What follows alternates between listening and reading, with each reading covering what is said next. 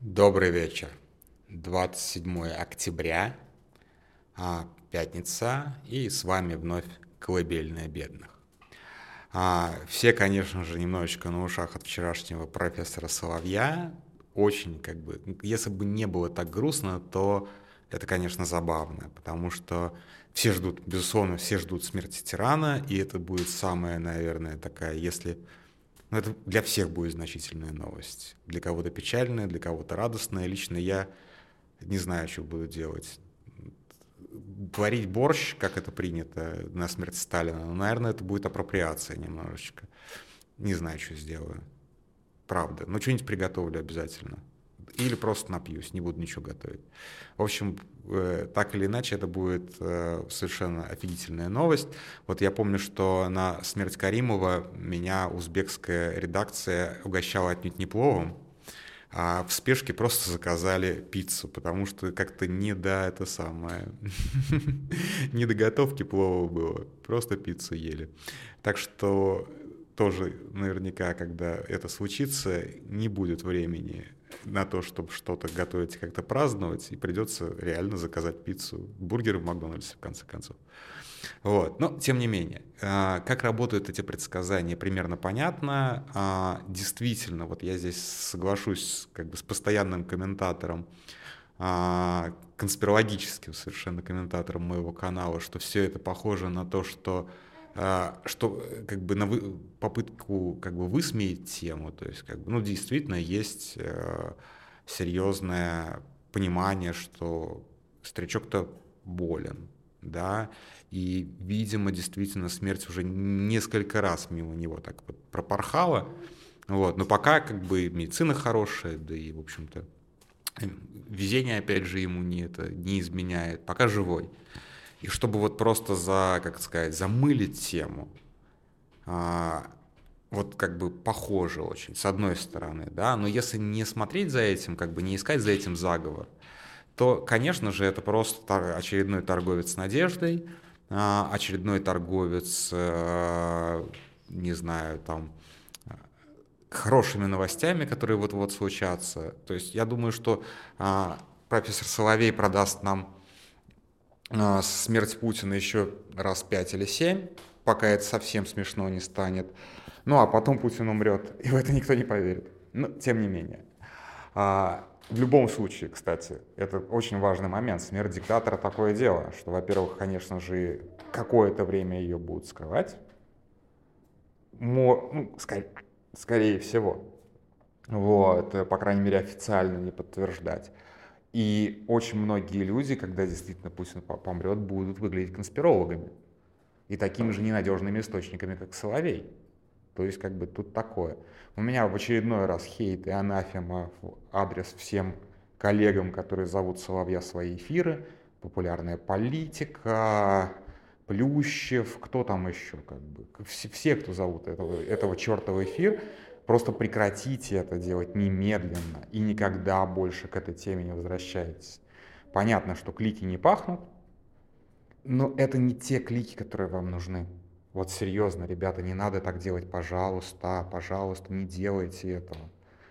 Понятно, что вы можете с помощью соловья нарисовать себе красивую отчетность, но она того не стоит, вот серьезно. А поговорить я сегодня хотел немножечко не о соловье, а вообще вот о таких предсказаниях. И вот если сравнивать 2023 год с условным 92 годом и даже раньше, ну, такой период, наверное, с 88 по 92 год, а, у нас много чего есть. У нас есть секты, у нас есть вот это вот увлечение паранормальными явлениями, у нас есть гадания все эти, потому что как бы общий страх перед будущим, а, общее понимание, что вот там за, за завесой, скажем так, таится что-то, ну, прям решающее, да, то есть все понимают, что мы сейчас, ну, вот буквально ну, на переломе живем, что скоро не будет, как раньше. Я уже жаловался на то, что линейные тренды – это плохая история для предсказания будущего. Все понимают, что линейные тренды скоро перестанут работать, что все это переломится к чертовой бабушке. И, конечно же, все пытаются заглянуть туда – это нормальное, как бы нормальное желание, к сожалению, невыполнимое. Вот. Но вот чего нет, и это, кстати, очень здоровый признак. По крайней мере, окей, если это есть, скажите мне, потому что, может быть, я что-то упустил. А, чего нет, так это ожидание конца света. Я вот сейчас э, прям зачитаю один свой старый пост, э, потому что это очень хорошо отложилось у меня в памяти, когда я был маленьким. Э, и э, так, а я не закрыл ли этот пост? Не закрыл ли я его? Да, не закрыл. А, вот, а, мне попалась э, фотка где-то сколько лет назад уже это было, а, в семнадцатом году мне попалась а, фотка из какого-то московского мероприятия, а, где, соответственно, какой-то пастор, какой-то проповедник обещает пришествие, Иисуса на облаках 28 октября 1992 года, вознесение христиан на небеса. Ну, соответственно, конец света. И, кон- и конкретная дата. Кстати, это же завтра, годовщина, 28 октября. Отлично совпало. Вот. А, и когда я увидел эту фотку, я решил нагуглить, а что это за черт вообще такой, откуда он взялся, что за 28 октября.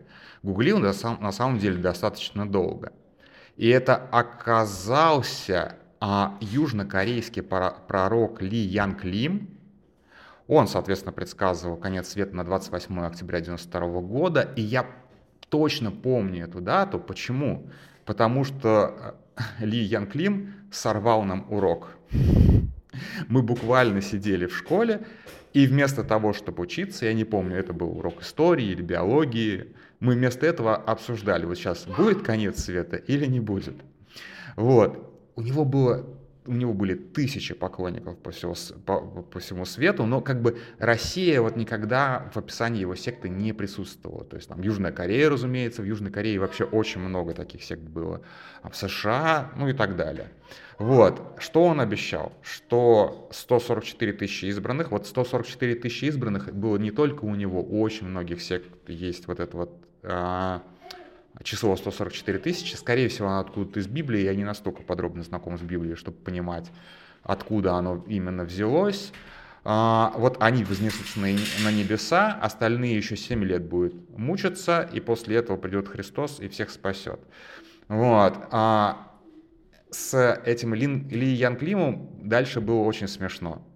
Его на, после несостоявшегося конца света посадили на два года за мошенничество. Он с паствы собрал 4 миллиона долларов и купил на них ценные бумаги, ну, со сроком погашения, естественно, уже после конца света. То есть вот как бы он прекрасно понимал, что никакого конца света не будет.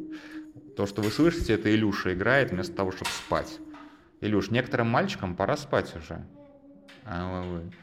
Вот. И да, и в 2011 году он получил престижную научную награду. Он стал лауреатом э, так называемой Игнобелевской премии за то, что научил мир быть осторожнее при математических предсказаниях и вычислениях.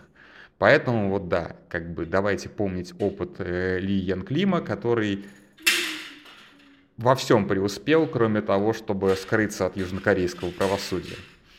А, на самом деле вот таких концов света я помню, ну, наверное, ну, если не десяток, то пяток точно. Два точно, два конца света предсказывала Мария Деви Христос, а, она же Юс Малос, она же, я не помню, как ее зовут в реале, Потом я ее находил, кстати, она на ВДНХ была прорицательницей уже в десятых годах, по-моему, если не в 20-х годах она была прорицательницей, то есть она как бы своего скромного бизнеса не оставила. А, Ее секта «Белое братство» была очень многочисленна в наших краях, когда я жил в Липецке, но гораздо более значительно она была в Украине. То есть это была вот такая вот, как сказать, один народ, да, то есть это вот как бы э, распространилось по Украине, соответственно, по западным областям России люди ходили вот этих вот белых одеждах, а, собирали подношения какие-то, причем им очень активно жертвовали, потому что люди не очень разбирались. Ну, вроде как человек верующий, наверное, на храм собирает или еще что-то, дай-ка пожертвую. Они тоже говорили, что 144 тысячи избранных вознесутся.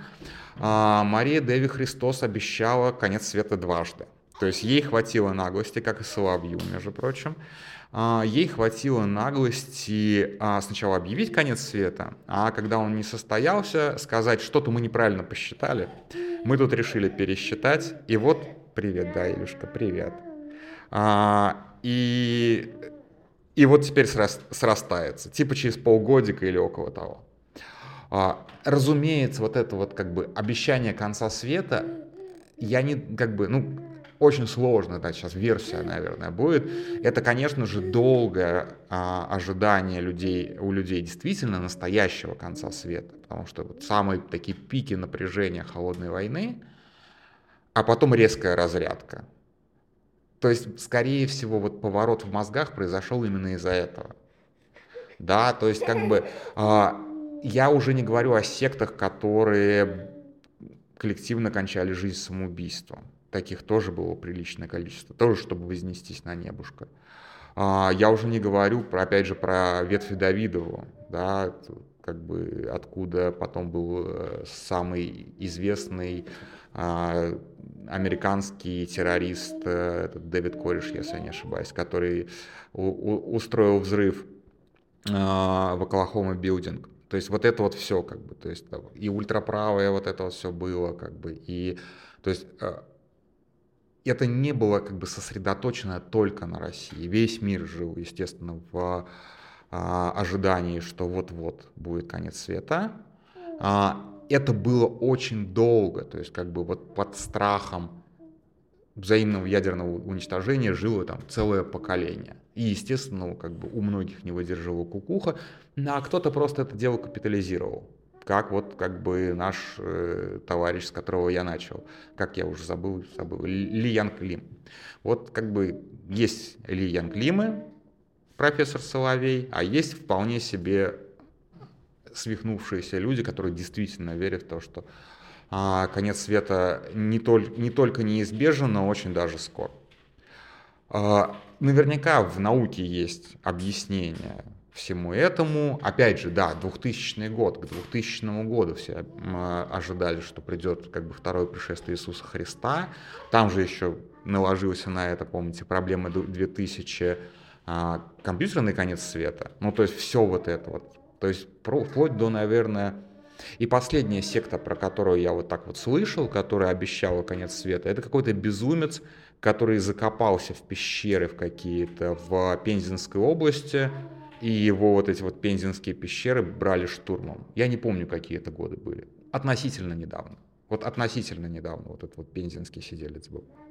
Опять же, возможно, мой кругозор недостаточно велик, и этих сект и сейчас полно. Скорее всего, даже как бы в тех странах, про, которых, про которые стоило бы, бы знать, типа США, там, России, может быть, в Украине такие секты есть. Опять же, знаете, просветите. Но у меня ощущение, что такого проникновения, как тогда, да, 30 лет назад, но вот его нет. Нет этого ожидания, что вот мы сейчас все помрем.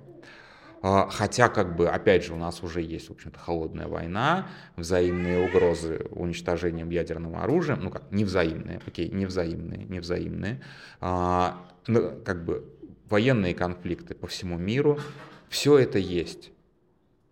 А профессор Соловей вместо того, чтобы монетизировать ожидания конца света, монетизирует э, конец Путина.